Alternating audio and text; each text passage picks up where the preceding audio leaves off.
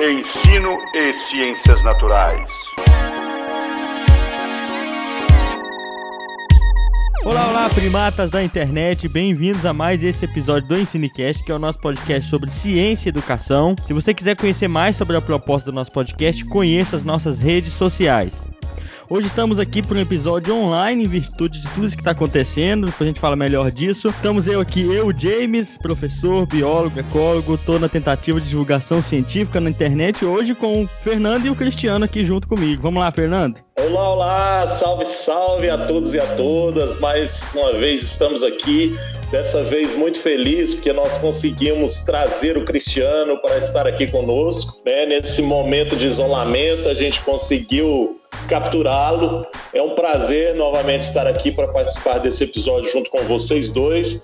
Sou Fernando, professor, formador de professores, biólogo, educador ambiental e que junto com esses dois colegas estamos na divulgação científica aqui no Ensinecast. Isso aí, com, com o Cristiano aqui hoje, né? Fala, meus queridos! Que alegria estar de novo ao Ensinecast. James, que alegria mais uma vez estar aqui com, com, todos vocês nesse trabalho de divulgação científica, trazendo um pouquinho desse conhecimento da biologia, da natureza, da educação e da importância de, de todo esse conhecimento no desenvolvimento da sociedade. Isso aí, eu sou o Cristiano, biólogo, ecólogo, professor da Universidade Federal de Jataí. Também sou um professor pardal, inventor de tudo quanto é coisa e produtor de cerveja artesanal. Tamo junto aí. já, vou, já vou ter que atacar o seu estoque aí se continuar muito tempo esse isolamento. Olha, é, nesse isolamento, produzir a própria cerveja é uma boa. Não tem Bem, nada melhor, né, cara? É. E a gente tá gravando online hoje, justamente em virtude do isolamento. Quem ouvir esse episódio no futuro, saiba que nós estamos aqui no dia 26 de março em isolamento devido ao coronavírus, muita coisa rolando, um, é um momento delicado que exige que a gente fique em casa, se cuide, que medite muito bem que a gente, e a gente está produzindo mais conteúdo, né, para disponibilizar, para aproveitar esse tempo para a gente refletir junto e discutir uma série de, de questões. E antes do episódio começar, nós temos aqueles velhos recados do Ensinecast. O primeiro é que o Ensinecast está nas redes sociais divulgando ciência, no Instagram, no Twitter e no Facebook. O Ensinecast tem um site também para maiores informações e contatos. Sempre nós deixamos o link dele na descrição e na bio também do Anchor. É isso aí, pessoal. Também estamos nos agregadores mais famosos de podcast. É só clicar em seguir no seu agregador. Se usa o Apple Podcast, nos dê cinco estrelas por lá. É isso aí. Nós temos agora um e-mail do Ensinecast, que é ensinecast.gmail.com e o nosso grupo no WhatsApp tudo fica disponível na nossa, no nosso link do Anchor, então você pode entrar por lá e ver todos esses canais nossos por lá e nos acompanhar e tudo mais. Certo? Vamos lá, sem mais delongas, para o episódio de hoje que a gente vai falar um pouco desse balanço energético para produzir alimento na nossa vida. Certo, pessoal? Sem mais delongas, vamos para o episódio. Pois gente falar dessas questões, é, eu acho que surgem várias perguntas né, que a gente fica fazendo na cabeça e a gente para para pensar, e algumas delas a gente seleciona aqui para levar à reflexão. Né? Então, uma delas a gente quer saber, por exemplo, se você já parou para pensar que tudo que chega na sua mesa gera um custo ambiental. Você já pensou, por exemplo, que para alimentarmos uma população mundial, isso demanda muita coisa? Aí uma outra questão que a gente também, em consequência disso, pensa, né? Mas será que como espécie nós estamos aproveitando da melhor maneira possível os recursos? O que, você acha? Vamos lá, galera. Esse assunto é um assunto interessante, é um assunto que envolve tudo, hein? Envolve o nosso cotidiano, envolve a nossa alimentação, envolve os ecossistemas onde estamos associados, inclusive o nosso ecossistema urbano. Falar sobre balanço energético, a gente pode envolver isso daí em qualquer tipo de ecossistema, inclusive o nosso próprio corpo. Né? Se você lançar, por exemplo, na internet o que é balanço energético, você vai encontrar alguns textos, alguma coisa falando sobre o balanço energético do, do nosso próprio corpo. Como assim? Pô, balanço energético. O que, que entra de energia e o que, que sai? Se eu estou deixando entrar mais do que sai, pô, eu vou engordar. É o que está acontecendo agora nessa, nesse isolamento total onde, onde, é, onde todos nós estamos.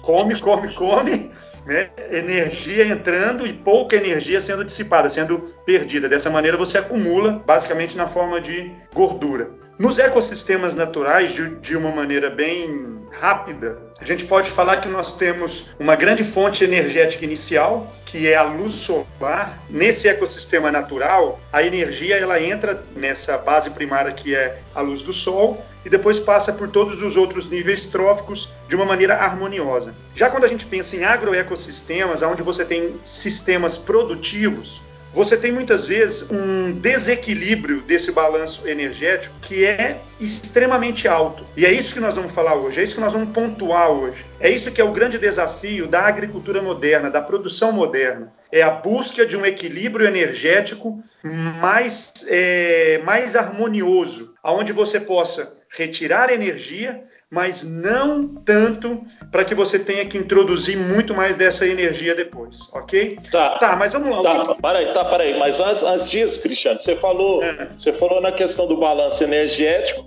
Então, o balanço energético a gente poderia entender de modo simples a quantidade de, de energia que entra no ecossistema, o fluxo dela e a quantidade que é perdida. Exatamente, Fernando. Olha, olha que que conceito interessante quando a gente coloca assim: é uma demanda total refletida pelo ganho líquido e pela relação de, de, de saída e de entrada. É isso que é muito interessante, porque é a partir dela que a gente começa a tomar decisões nesses meios produtivos. Né? O que, que vai adiantar eu produzir um volume de energia baixa se eu estou gastando muito mais energia nessa produção? Esse Sim. é o ponto que nós, vamos, que nós vamos tentar deixar um pouco mais claro isso. O que, que é essa energia que está que, que tá sobrando? Né? Quando eu tiro menos energia do que eu usei na produção, onde está esse déficit? Onde foi parar isso, isso tudo? Essa energia, então, ela vai entrar é, via produtores, como você falou na cadeia alimentar, e ela vai percorrer toda essa cadeia é, nos níveis de consumidores, então. Exatamente. Isso quando a gente pensa em um ecossistema natural, onde você tem naturalmente quatro, cinco, seis níveis tróficos.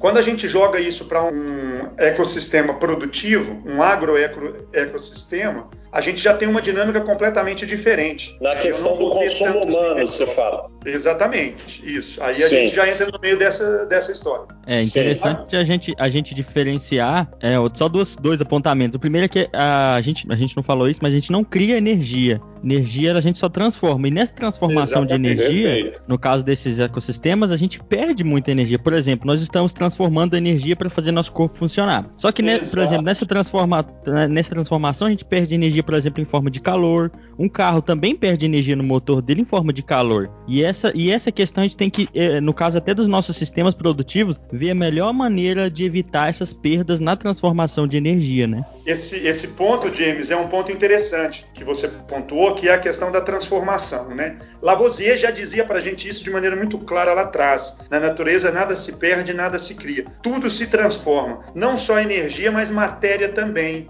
A matéria que nos compõe hoje era uma matéria que estava em um ecossistema há pouco tempo atrás e, e, e em algum outro ser vivo há um, há, há um, pouco mais de tempo atrás. Então isso é algo interessante da gente pensar. Eu não consigo Sim. acender uma lâmpada mergulhando a lâmpada em um balde de gasolina. Só que eu consigo fazer com que essa gasolina entre em combustão em um gerador elétrico que vai transformar essa energia para uma energia elétrica. Então tudo então, isso envolve esse balanço energético que nós estamos pontuando. E esse ponto que o James tocou, todo mundo que já fez ensino médio aprende lá na biologia do ensino médio sobre a, o fluxo de energia na cadeia alimentar, né? E aí a gente vê, por exemplo, que é por isso que determinados níveis tróficos da cadeia tem que se alimentar muito mais, porque a energia vai se perdendo, sendo utilizadas, né? É, e sendo transformada nos níveis anteriores, no caso, não é? Exatamente, Fernando. Fernando, você sabe quanto que está o quilo de carne de onça?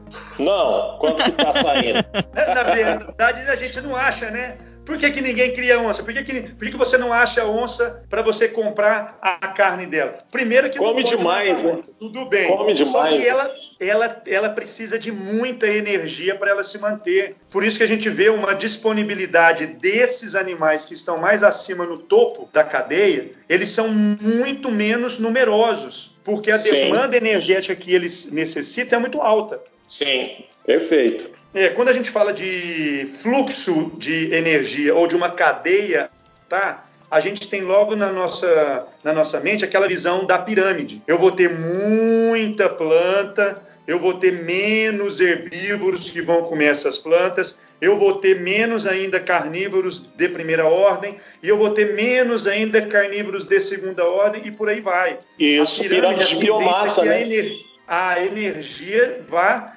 reduzindo cada vez mais, girando Isso. aí em torno de um aproveitamento em cerca de 10% é, apenas. Que é a pirâmide de biomassa, né? Uhum, Exatamente. É, ou a pirâmide de energia mesmo. Isso é uma coisa interessante da gente pensar. Então, quer dizer, a nossa fala hoje ela vai girar em torno desse conhecimento básico de pirâmide ecológica, de pirâmide de biomassa, de energia, de cadeia alimentar e principalmente de fluxo de energia. Isso é bonitinho, lá na natureza funciona, tudo tudo equilibrado. Mas e quando isso vem para próximo de nós? Como que funciona, como que nós, seres humanos, estamos dentro dessa cadeia alimentar? Onde nós estamos nessa cadeia alimentar? Será que o meu posicionamento ao longo dessa cadeia alimentar pode me proporcionar maior ou menor quantidade de alimento para eu ingerir? O que, que vocês acham disso?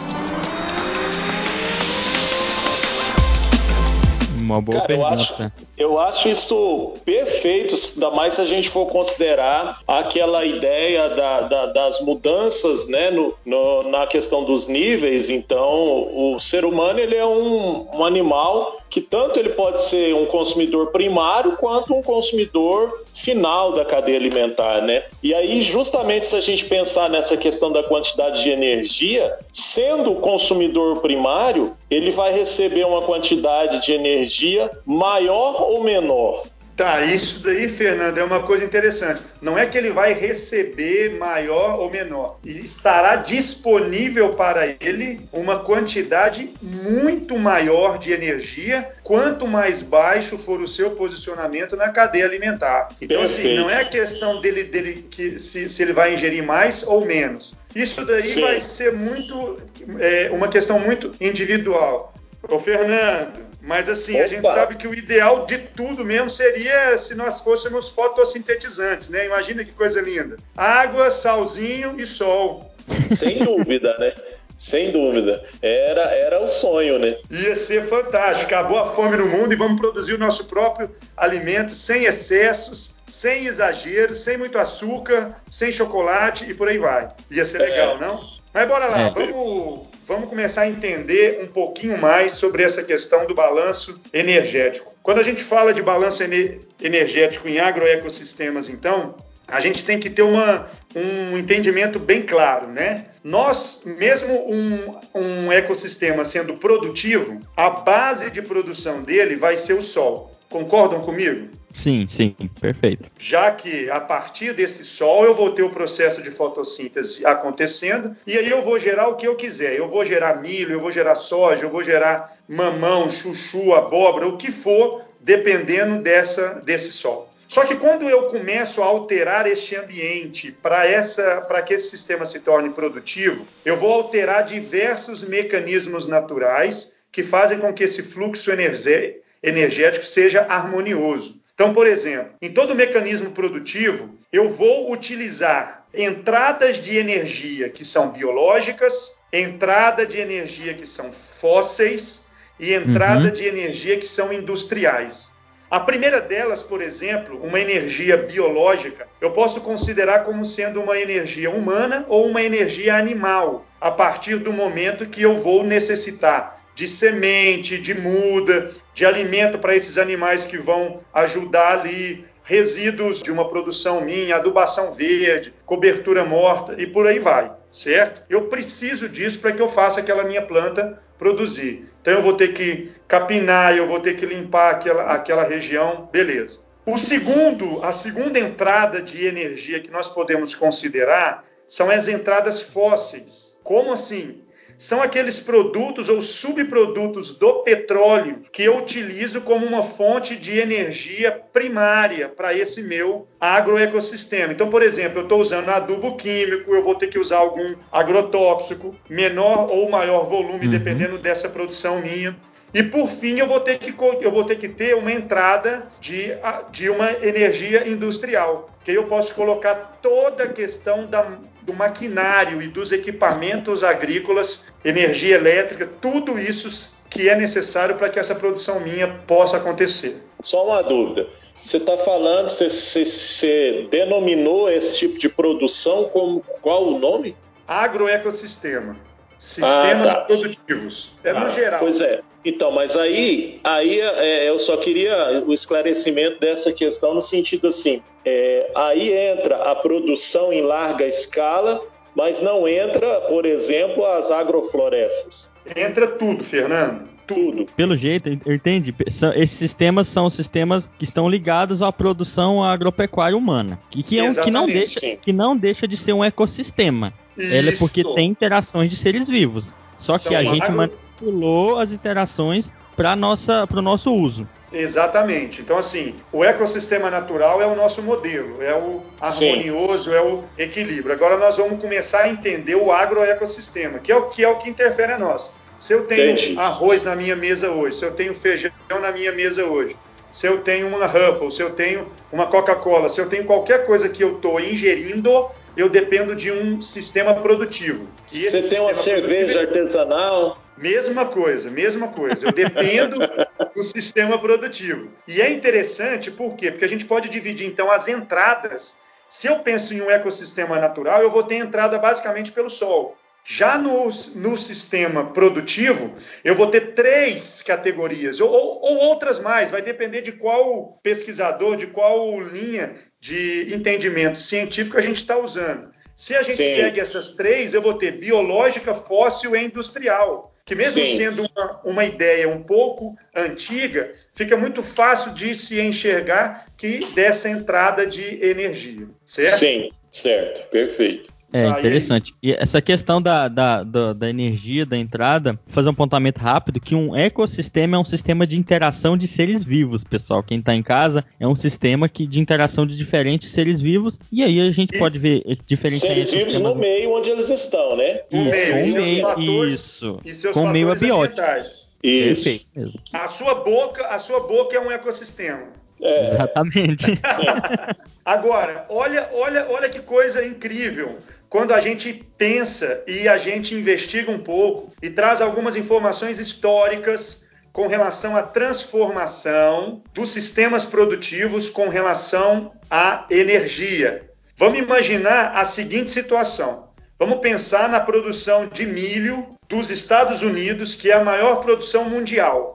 Só para se ter ideia, na mesma área nos Estados Unidos, eles produzem quase três vezes o que nós produzimos aqui no Brasil. Claro que lá eles estão em um ambiente temperado, onde a pressão de seleção de pragas é muito, é muito menor. Então eles conseguem controlar isso muito mais fácil, basicamente utilizando o melhoramento genético. No nosso caso é muito uhum. difícil, a nossa temperatura é maior, a nossa umidade é maior, ou seja, tem muito mais praga. Então você tem que ter um controle muito mais químico disso tudo. Mas vamos imaginar fazendo uma relação de quilocalorias produzido e de quilocalorias consumido. Ou seja, eu vou plantar um milho, eu vou gastar quantas quilocalorias, depois eu vou dividir isso pelos quilocalorias que eu produzi, certo? Sim. Entenderam aí? Eu vou ter um valor aí que vai me mostrar se está sendo eficiente ou não, né? Sim. Repara então que olha só, mais ou menos é, logo após a Segunda Guerra Mundial, eu tinha um valor de mais ou menos 3,7 desta relação de produção e de, e de consumo. Mais ou menos ali 50 anos depois, essa relação ela caiu para 2,8,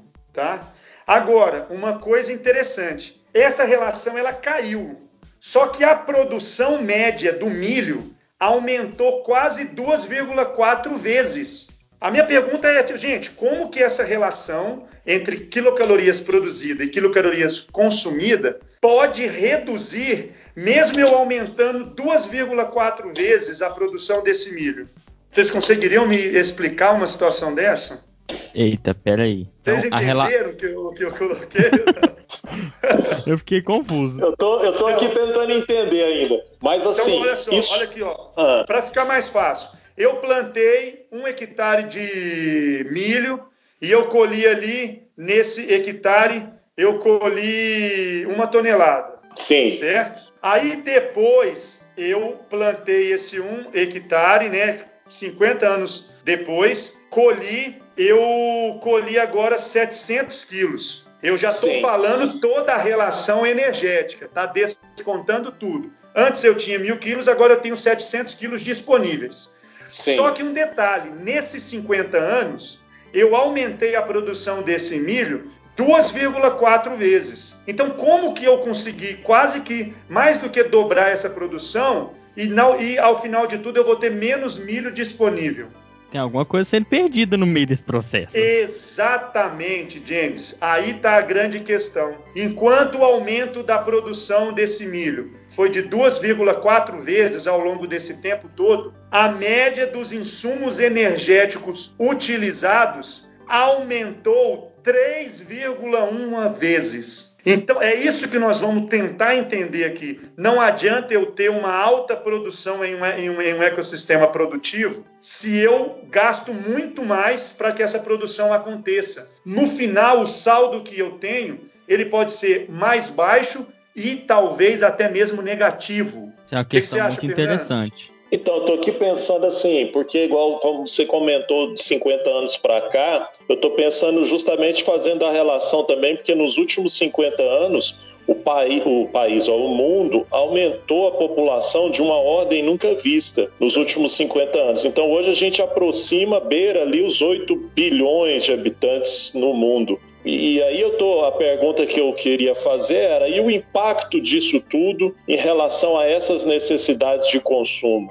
É, essa, pergunta sua é muito interessante. A gente sabe que hoje o que mais se pensa é em volume de produção, justamente devido a essa meio que utopia, é, aumento da população. Sabemos hoje que se produz alimento para se alimentar a população do mundo inteira. Só que nós não sabemos utilizar de maneira energética esses alimentos. Mas isso também a gente poderia falar que a gente não está produzindo os alimentos certos? Pior que não. A gente até pode utilizar o alimento que está sendo produzido hoje, principalmente Sim. quando se pensa em questões de monocultura, mas destinar Sim. de uma maneira mais eficiente sob o ponto de vista energético. Tá Agora, esse exemplo que eu citei mostra exatamente isso que nós estamos querendo deixar claro hoje. A população do mundo cresce a população de alimentos também cresce. Mas o que ninguém vê é que para eu para que eu consiga fazer essa produção de alimentos aumentar,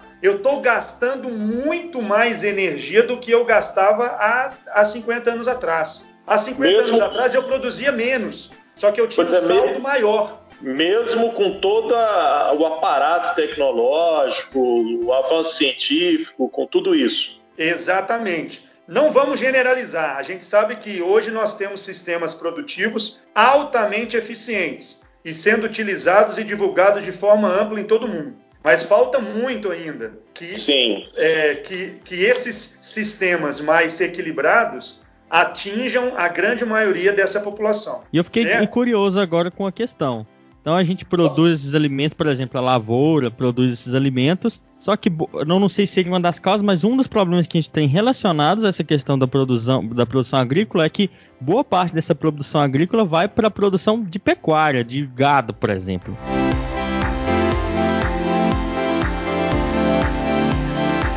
Isso é uma coisa, isso é uma coisa interessante. Né? Você já tocou em um ponto aí que é basicamente aonde a gente, aonde essa conversa nossa estava estava sendo direcionado. Quando eu penso é, em produção, eu penso em produzir comida, certo? Eu penso aí Sim. milho, soja, isso é comida, isso pode ser transformado em vários outros produtos, sabe? Da mesma forma que quando eu penso numa, numa produção da cana, tudo bem que eu posso ver, de, ver imediatamente a produção do álcool, do combustível. Só que inicialmente a cana ela oferece para mim a base de quase toda a alimentação humana. É a partir da cana que eu vou ter o açúcar, a sacarose. E esse açúcar, qualquer alimento que você buscar em um mercado, por exemplo, ele vai ter açúcar nele, demonstrando a importância dessa, dessa, dessa produção. Agora, para, para e vamos pensar comigo lá atrás. Você imagina que nós falamos que quanto mais baixo dentro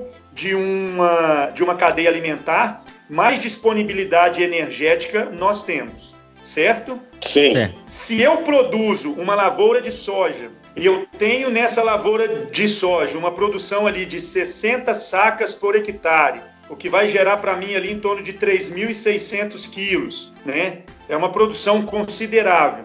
Só que grande parte dessa soja ela não vai ser convertida em biomassa, ela não vai Sim. ser transformada em energia para ser disponibilizada para os outros níveis. Peraí, como assim? Vamos entender aqui uma, uma coisa legal. Já vamos falar nesse ponto que você citou, James, da pecuária, que é um- uma, uma, uma das bases alimentares de todo mundo.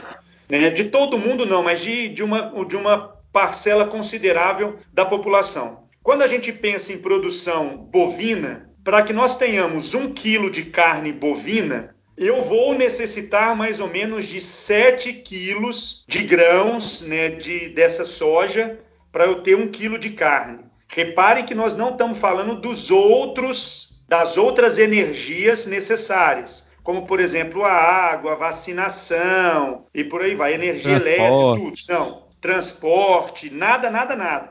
Só estamos falando da questão da alimentação, tá? Uhum. Agora pensa uma coisa comigo. A soja, cada, é, cada quilo de, de soja, ela vai oferecer para mim ali mais ou menos em torno de 750 calorias, tá? 7 quilos de soja oferece 33.110 calorias disponíveis. Mais ou menos ali 500, é, 572 gramas de proteína eu tenho nesses 7 quilos, ok? Sim, Então é entendi. algo Entendi. interessante. Quando eu penso na, na, na carne que foi gerada A partir a dessa essa- energia, a essa alimentação, eu vou ter 2.500 calorias. Olha só, 3 mi- é 33.110 calorias de soja e depois eu vou transformar em 2.000 calorias e 500 de carne. Gente, nós vamos ter um déficit aí de mais de 30 mil calorias disponíveis. Tudo bem que a proteína que a carne oferece, ela é maior, obviamente, mas nós estamos falando de questões ene- energéticas. A minha pergunta é muito simples agora, e é isso que a gente vai tentar refletir agora. 7 quilos de soja, 33.110 calorias. Uhum. 1 quilo de carne, 2.500 calorias. Um Entendi. déficit aí de 31.400 calorias, mais ou menos, e 600 calorias. Onde foi parar isso? Ah, eu, eu acho, vamos lá, chutando que foi no- nos, próximos, nos próprios processos bióticos do gado, eles perdem muita energia para respirar, para andar, para sei lá, para desenvolver suas atividades. metabolismo, né? Pro É, o metabolismo. metabolismo. Além Mas disso, a gente ainda tem, é. a gente ainda tem o PUM, O pum, que é, é um resultado do metabolismo. Exatamente, nesse PUM você tem o famoso gás metano, que é 34 vezes mais agressivo à camada estufa comparado com o gás carbônico. Só que isso é o- é outra questão. Só que um detalhe, Sim. o gás metano ele é inflamável. Um gás inflamável quer dizer que ele contém uma quantidade de energia muito grande nele ainda, demonstrando que Aham. grande parte dessa energia ela se perde. Ela ela se perde não, ela é ela é ela, ela está acumulada no gás metano. Ela se perde dentro desse ecossistema, né? que dentro a gente desse está falando. ecossistema. Exatamente, Fernando. Você não faz com que o fluxo natural aconteça. E aí a gente chega a alguns números que impressionam, porque pensa comigo, você citou a população mundial em torno de 8 bilhões. A população brasileira hoje, ela está em torno de 210 milhões de habitantes. Vocês têm Sim. ideia de quantos bois nó- nós temos aqui no Brasil? Eu não Não tenho sei. ideia.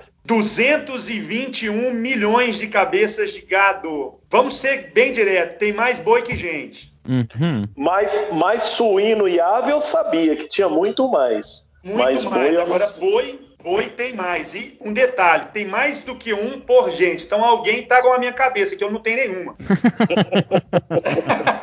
É, Agora, vamos seria- pensar comigo. Se 7 quilos de soja para eu ter 1 quilo de carne consegue alimentar mais ou menos 25 pessoas, 1 quilo de carne consegue alimentar 3, 4 pessoas. Uma Vocês no estão meu caso. entendendo- Vocês estão entendendo um pouquinho dessa questão do balanço energético? Entendi. Sim. Isso é Mas é interessante aí... da gente pensar. Não, assim, a ideia não é, não, então vamos parar, então vamos deixar de comer carne, vamos buscar outra fonte. Não, é isso que eu ia é... te perguntar. Era isso que eu ia te perguntar. Mas então, seguindo esse raciocínio, a ideia seria nós abandonarmos a carne e partirmos apenas para os vegetais?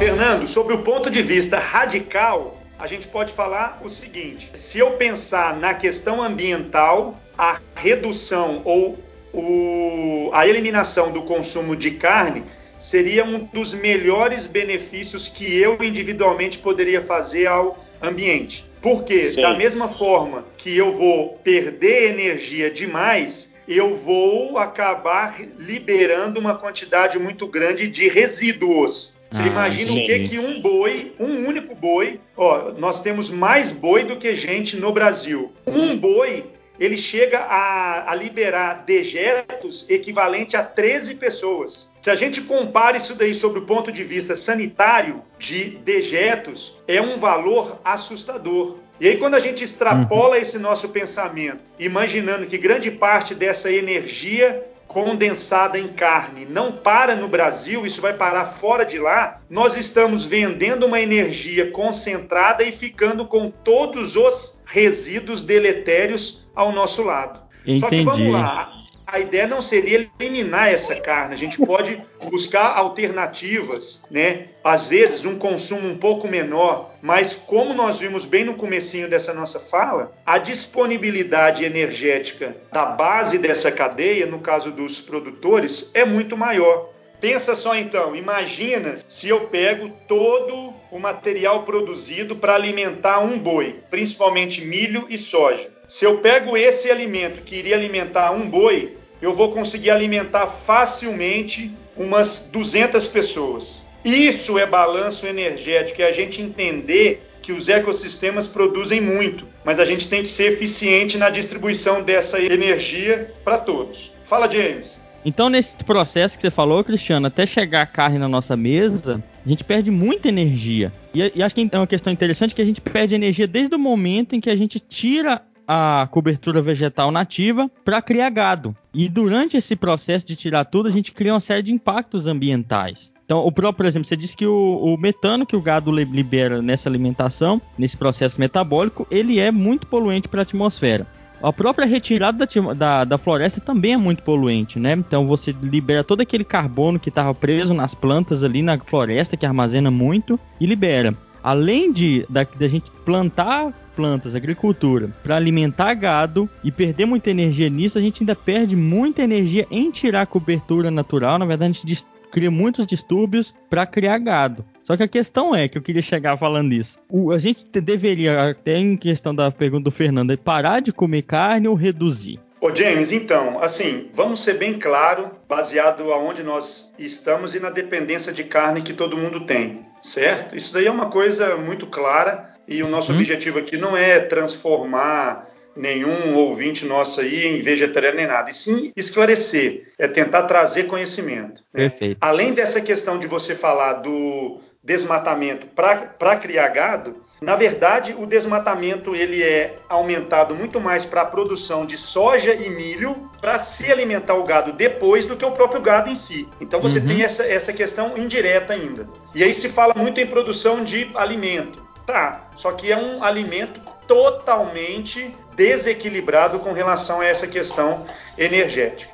Tá, beleza, mas olha só, eu vou citar outro exemplo, esquecendo completamente essa questão de carne, que aí nós vamos tentar entender que muitas vezes o desequilíbrio energético dentro desse nosso ecossistema urbano, humano nosso, tem muito mais a ver com o meu comportamento enquanto consumidor do que com o tipo de coisa que eu como em si, se é carne ou não. Vamos imaginar a seguinte situação. Vocês já comeram aquelas batatinhas fritas que se vendem em saquinhos? Eu, eu nunca. Eu nunca. Ah, tá. Ah, tá, Fernando. nunca vi esse, Fernando? Fala sério. Aham, certeza. Vamos, vamos, vamos fazer um cálculo bem simples aqui, ó. Se eu compro um saquinho de batata daquela, eu tenho mais ou menos ali em 100 gramas de batata, 568 calorias disponíveis, certo? Certo. Vamos deixar claro que grande parte desta caloria ela está em carboidrato, mas muito, muito mais em gorduras, ok? Uhum. Sim. Porque ela foi processada, certo? Sim. Então, ó, Sim. um saquinho de 100 gramas de batata frita me dá 568 calorias, beleza? Entendi. Se eu vou, se eu vou ali no, no seu Zé e compro uma batata que ele planta lá na casa dele, lá na hortinha dele, eu vou ter em 100 gramas de batata, eu vou cozinhar ela, eu vou ter 200 calorias. Reparem que o saquinho me dá 568 e a batata que eu tô comendo ali, comprei lá do seu Zé, me dá, me dá 200 calorias. Uhum. Só que vamos agora entender o, o, processo de produção. O seu Zé, na produção dele, ele gastou 150 calorias, incluindo até a mão de obra dele, o arrozinho e o feijão que ele teve que comer para ir lá capinar essa batata. Perfeito. Certo? Somando toda a produção, ele, ele, ele gastou 150 calorias. Qual foi o saldo dele? Ele teve 50 calorias de saldo positivo. Sim. Vocês estão acompanhando? Sim, sim, sim tá, tá bacana. A batatinha, a batatinha que eu fui lá e comprei lá no mercado, 100 gramas dela, todo o custo de produção em nível de energia, incluindo a colheita, o a plantio, colheita, lá, o transporte, a embalagem, processamento, tudo, tudo, tudo, ela consumiu 800 calorias. Só que ela me oferece 568 calorias, que por sinal de má qualidade, porque caloria muitas vezes é de má qualidade. Resultado disso, eu vou ter um saldo de 232 negativo. calorias negativo. Negativo. E onde é, onde é que está o saldo positivo, então? Por que, que as pessoas fabricam um negócio é desse? Onde foi parar? Quer dizer, onde está essa energia que se perdeu? Repare que agora não tem carne, não tem boi, não tem nada. Nós estamos falando de um, de um processo quase que totalmente humano. Onde foi parar isso? Boa pergunta, não sei. Isso daí a gente pode resumir em uma única palavra: é poluição. É. Poluição Resíduos. é energia jogada fora. Poluição é baixa eficiência de processos produtivos. E eu tenho que jogar a energia fora. E a energia que eu estou jogando fora vai ser o que vai aparecer negativo depois dessa história toda. Aí fica claro para a gente entender que muitas vezes eu vou encontrar o balanço energético positivo a partir do momento que eu altero hábitos, principalmente alimentares, mas de consumo também. Por que, que eu tenho que comprar uma cenoura que veio lá de São Paulo, se eu tenho o senhorzinho que, que produz aqui do meu lado? Essa cenoura de São Paulo, ela utilizou agrotóxico, utilizou fertilizante, utilizou transporte, petróleo para chegar em Jataí. É longe demais. O produtor é. está aqui do lado. Essa redução do espaço de produção e consumo, isso é balanço energético dentro dos ecossistemas e ninguém pensa. Mas aí eu, eu queria só é, abrir um parênteses e fazer uma pergunta em relação a isso que você acabou de falar. Eu não é... uma pergunta difícil, não, que eu não vou responder, não, viu? em relação a essa, em relação a essa questão da, da cenoura, né, que você falou, então a, a cenoura, a produção dela demanda uma, uma, energia muito grande em relação ao do, do senhorzinho que vende aqui, né? Mas aí ah, eu queria perguntar essa questão: por que, que a cenoura, é claro que eu sei a resposta, né? Mas por que, que a cenoura que vem lá de São Paulo, às vezes ela é mais barata do que a do tio que vende aqui na porta de casa, por exemplo?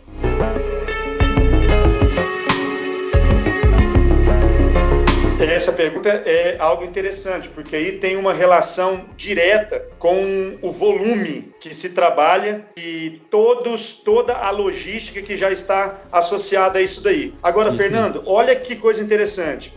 O valor em preço, em real, não está diretamente relacionado com o valor energético do produto. Isso Sim. é o mais interessante da gente pensar quando a gente fala disso. Não é porque algo é barato ele é, ele está equilibrado energeticamente dentro daquele ecossistema. Sim. Então esse valor baixo dessa cenoura lá de São Paulo conseguiu chegar nesse valor porque você tem maquinário, porque você utiliza energia fóssil, porque você utiliza maquinário para colheita, para lavagem, no transporte. Dessa maneira você acaba reduzindo o custo de produção dela em valores de dinheiro econômicos. Só que você está aumentando o valor dela em questões energéticas. Sem contar que você tem toda a questão da externalização dos custos, né, que a gente sempre é. discute aqui. Exatamente, velho. Isso é um ponto essencial para se colocar é, nessa discussão também. É, porque quando, quando a, gente, a gente pensa... fala, quando a gente fala de produtos, por exemplo, orgânicos, né,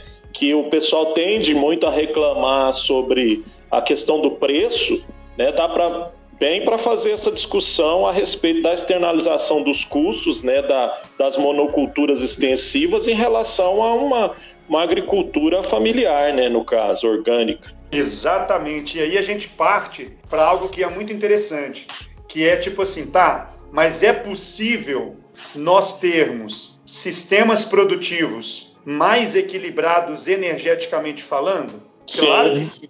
Que e você seja. citou um exemplo agora.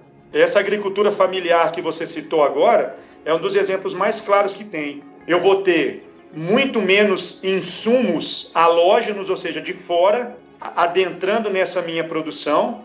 Eu vou utilizar muito mais recursos desse próprio ambiente. Eu vou utilizar a força, a, a força de trabalho humana, reduzindo o maquinário, o que reduz a entrada de energia fóssil, Industrial. petróleo e tal. E a partir daí, eu vou ter um, um produto saudável ambientalmente falando. Olha que coisa interessante. Eu posso ter um produto saudável sob o ponto de vista do ambiente, diferente de um produto que eu compro muito mais barato no mercado, só que não é saudável ambientalmente falando. Isso Sim. sem contar sobre o aspecto social o envolvimento dos trabalhadores é, do campo com dignidade e com segurança. É uma, uma, uma já... coisa interessante. Eu vi sobre isso, é, recentemente eu vi uma palestra sobre isso que a gente chama de economias locais, que são economias muito mais saudáveis. Porque, por exemplo, para você fazer, uh, vamos usar um exemplo diferente, um lápis. O eucalipto vem de um lugar que é feito, sei lá, o pinus vem de um país, o metal que vai lá na borrachinha, que prende a borrachinha de lugar, a borracha de outro. Para você fazer um lápis, ninguém consegue fazer um lápis sozinho. A gente esmiuçou tanto essa cadeia que todo mundo está codependente para fazer um lápis. Com a economia local, por exemplo, por exemplo, para fazer é, plantar batata, produzir batata, você consegue uma autonomia de núcleos menores, no caso cidades ou estados, e que esse, essa autonomia se refere a muitos, é, diminui muito o custo energético e a gente tem um balanço energético muito melhor, mais otimizado e é claro os bens sociais que vêm junto, né? Exatamente, James. Isso é muito legal da gente pensar, cara. E aqui em Jataí tem, viu? Aqui em Jataí a gente tem é, alguma, alguns sistemas de produção familiares e a distribuição bem local mesmo desses alimentos todos. O Fernando acho que sabe alguma coisa disso daí, não sabe, Fernando? Sim. É, é, inclusive tem grupos, né, até no próprio WhatsApp que as pessoas vendem, né, produtos orgânicos ou produtos é, produzidos é, na agricultura familiar. Está é, tá se criando atualmente uma cultura, né, ainda é, é, pequena se comparada à maioria da população brasileira, mas está se criando uma cultura de buscar por essa produção com maior qualidade ambiental, né, com produtos mais saudáveis. Isso. Tudo isso tem sido construído e eu acho que é um, o caminho é esse. A gente tem que pensar justamente nisso, é, pensar em, em, ressignificar o nosso modo de, de, de agir, né? Mas para isso antes a gente tem que ressignificar o nosso modo de pensar, justamente, para que a gente possa é, é, buscar por essas alternativas que são muito mais viáveis, né? É, deixa eu ver, deixa eu só fazer um compilado, deixa eu ver se eu entendi.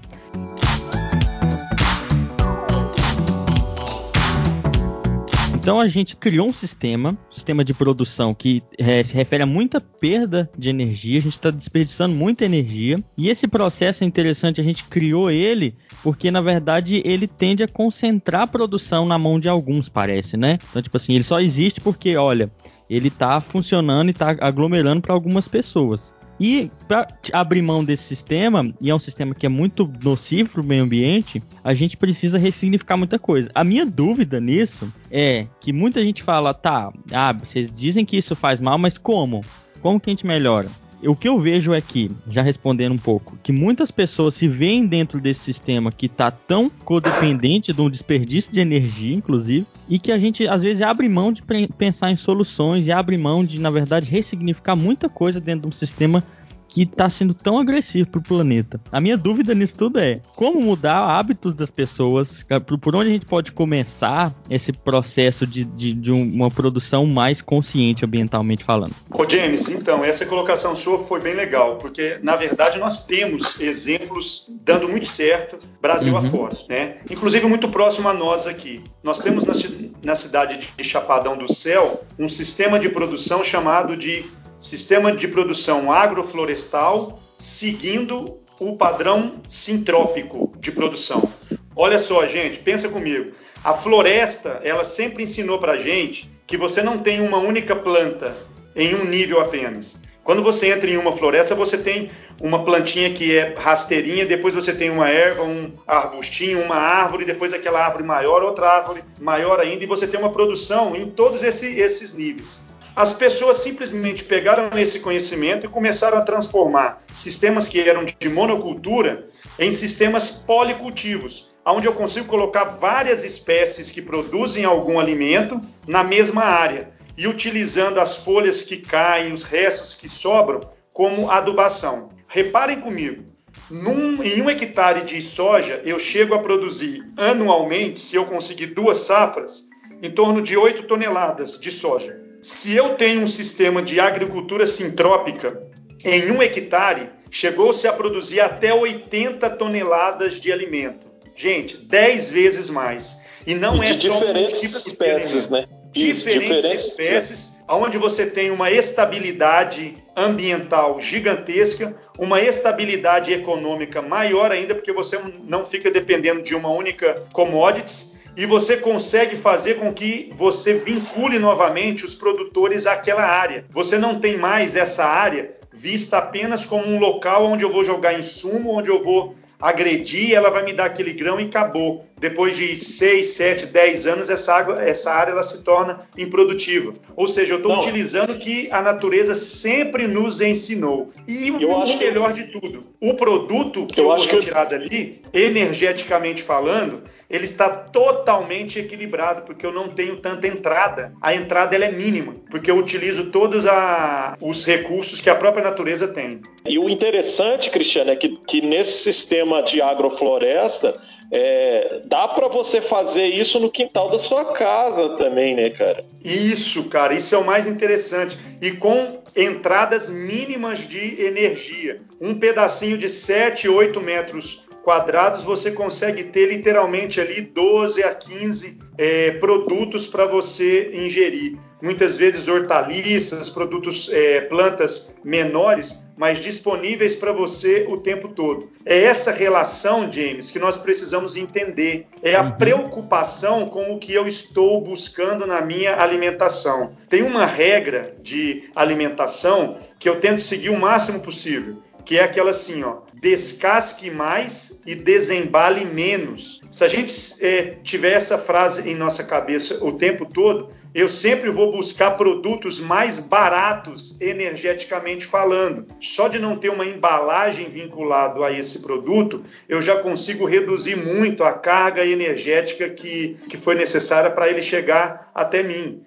E é, dessa então, maneira eu começo a preocupar mais. É, então, com esse episódio, eu comecei, eu comecei a entender muita coisa de por que tanta gente é resistente ou critica esses tipos de sistema. Porque você é, começar a estimular um sistema, por exemplo, uma agricultura sintrópica, agroflorestas, economia local, essas ecovilas, quer dizer que você vai ter que se desfazer aos poucos, é claro, não é nada traumático, mas de um processo que está estabelecido há décadas. De um comodismo. Sim, um comodismo. Sim culturalmente estabelecido, né? Eu discuto muito isso na, na educação ambiental, que é, é, é, questão comportamental vinculada às culturas, e isso é o mais difícil da gente fazer, né? Porque envolve hábitos que estão arraigados aí há, há décadas e décadas, né? E além disso, eu acho importante a gente destacar também que há todo um lobby, né, em relação a, a, a, ao consumo dos industrializados, ao consumo dos fast foods, ao consumo da carne, inclusive, né?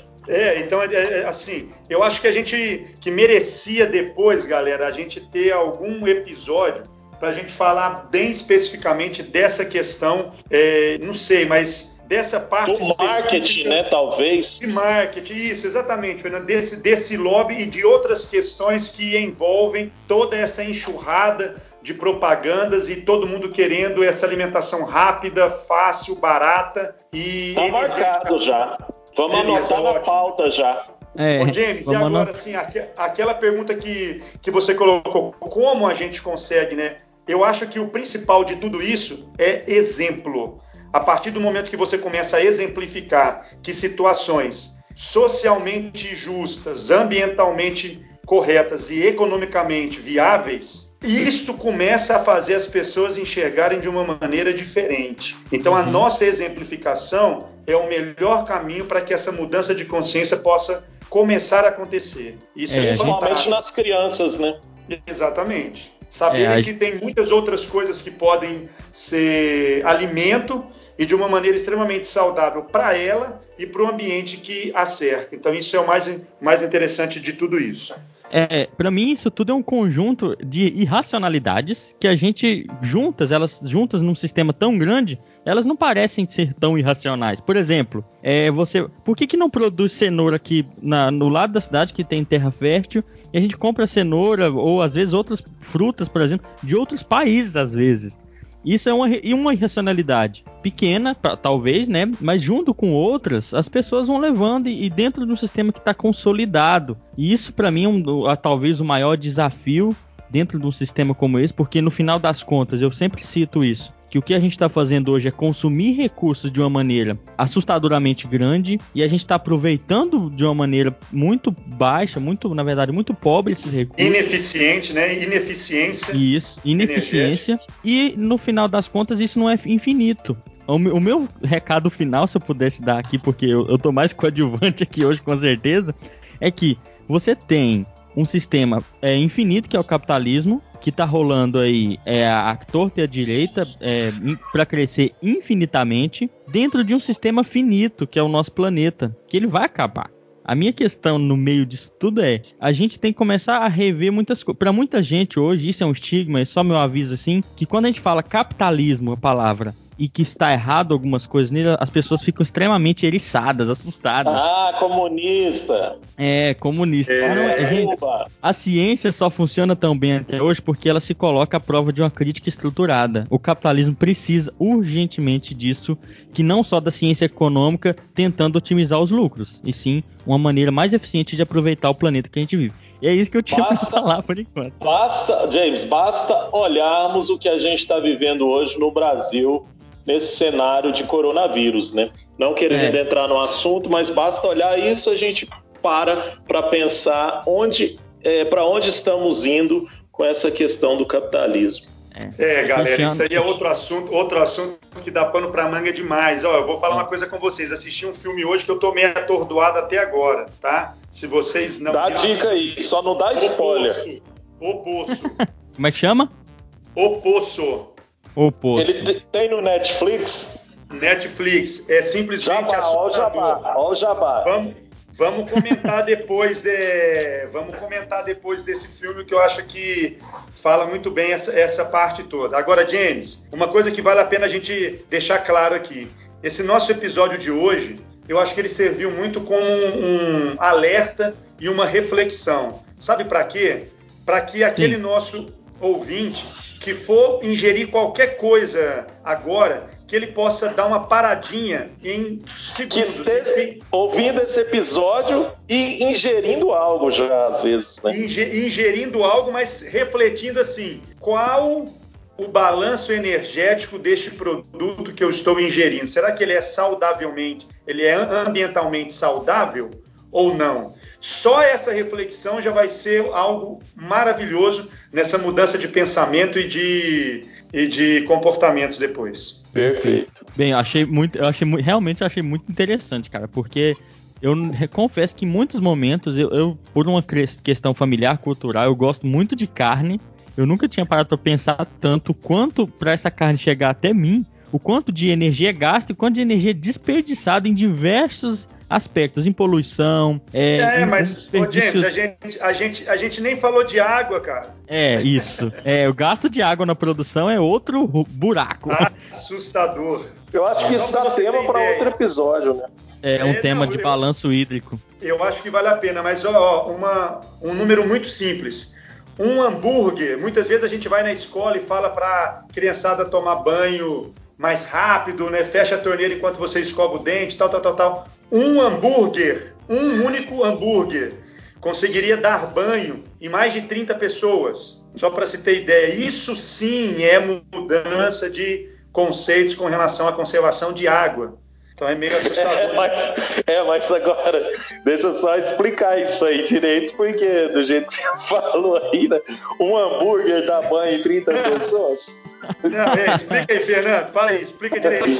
Não, é, é, você explicou, você falou muito bem, mas assim, explicar né, que é, para chegar à produção de um hambúrguer, o gasto de água é, é muito maior do que justamente a questão do banho e que de fato poder, você poderia tomar vários banhos ou várias pessoas tomarem banho ao mesmo tempo, é que é uma quantidade de água para se produzir um hambúrguer, né?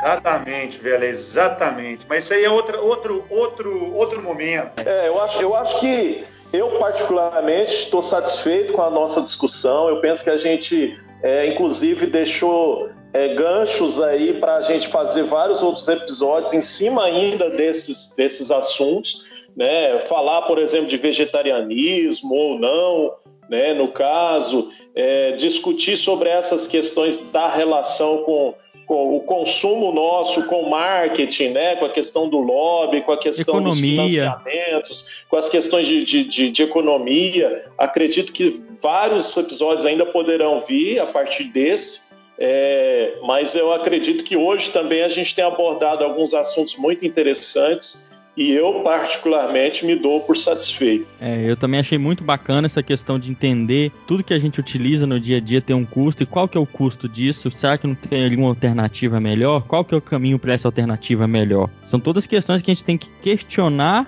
e começar a dar exemplo para as pessoas que a gente está questionando isso para que vire um movimento porque a gente realmente precisa repensar muita coisa que a gente tem feito, porque o futuro não está tão promissor assim não. E é uma questão interessante, a gente episódios futuros, porque a gente trouxe aqui uma visão muito ligada à ecologia, né? Mas interessante é um episódios futuros para conciliar essa questão da ecologia, o que, que a economia tem para aprender com a ecologia, que eu já falei, falei aqui várias vezes, que a economia que está gerenciando, principalmente esses processos de produção que o Cristiano falou, enquanto a ecologia é deixada de lado. Exatamente, James. E aí, ó, eu também fiquei extremamente feliz em estar com vocês mais uma vez, em retomar o nosso EnsineCast com essa divulgação fantástica. E aí eu vou colocar uma última questão que é tipo assim: todo mundo não tem o seu dentista favorito, todo mundo não tem o seu médico favorito ou da família, não tem o seu cabeleireiro. Por que, que você não pode ter o seu agricultor favorito? Aquela pessoa que você sabe como que ele está produzindo aquele alimento que você vai ingerir. Nos, nos, nos alimentamos às cegas. Não sabemos nem de onde vem esse alimento que nós ingerimos. Isso é extremamente perigoso e principalmente quando a gente pensa sobre o ponto de vista ambiental. Se eu tenho uma responsabilidade ambiental, o mínimo que eu preciso fazer é saber a procedência desse meu alimento. A partir daí, eu já começo a ter uma responsabilidade diante de tudo isso. E sem dúvida nenhuma, eu consigo transformar as pessoas que estão à nossa volta. Perfeito. Eu acho que o episódio de hoje foi muito esclarecedor. Aquele negócio, se vocês tiverem críticas, dúvidas e sugestões para coisas complementares para a gente falar nas nossas redes e nos nossos episódios, mandem as sugestões de vocês. Eu acho que a gente agora pode partir para os finalmente, que é o finalzinho só de algumas dicas. Final e do as- final. O final do final do final e com a nossa despedida também, né? Vamos lá?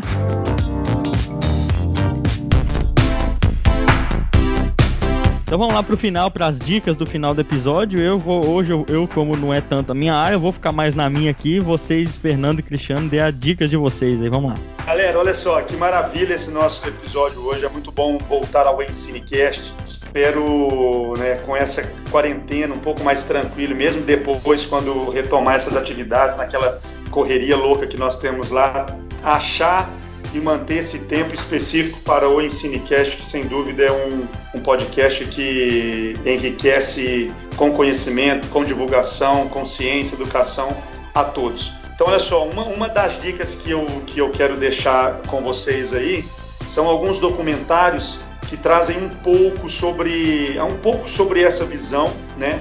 Principalmente essa, essa relação que temos com a produção.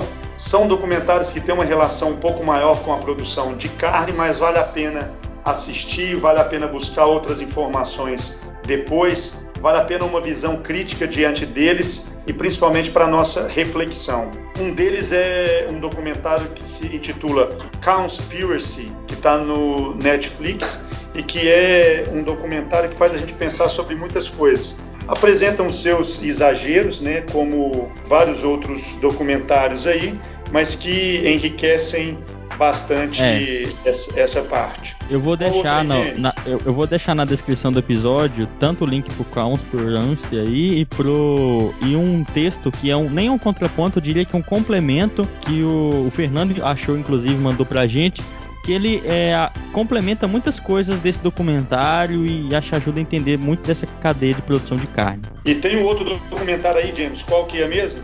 É, o, é da mesmo é do mesmo produtor, chama What the Health, né? É, sei lá, literalmente aqui pensando, qual a saúde. Que ele fala muito dessa questão do, do de pensar sobre os alimentos que a gente consome.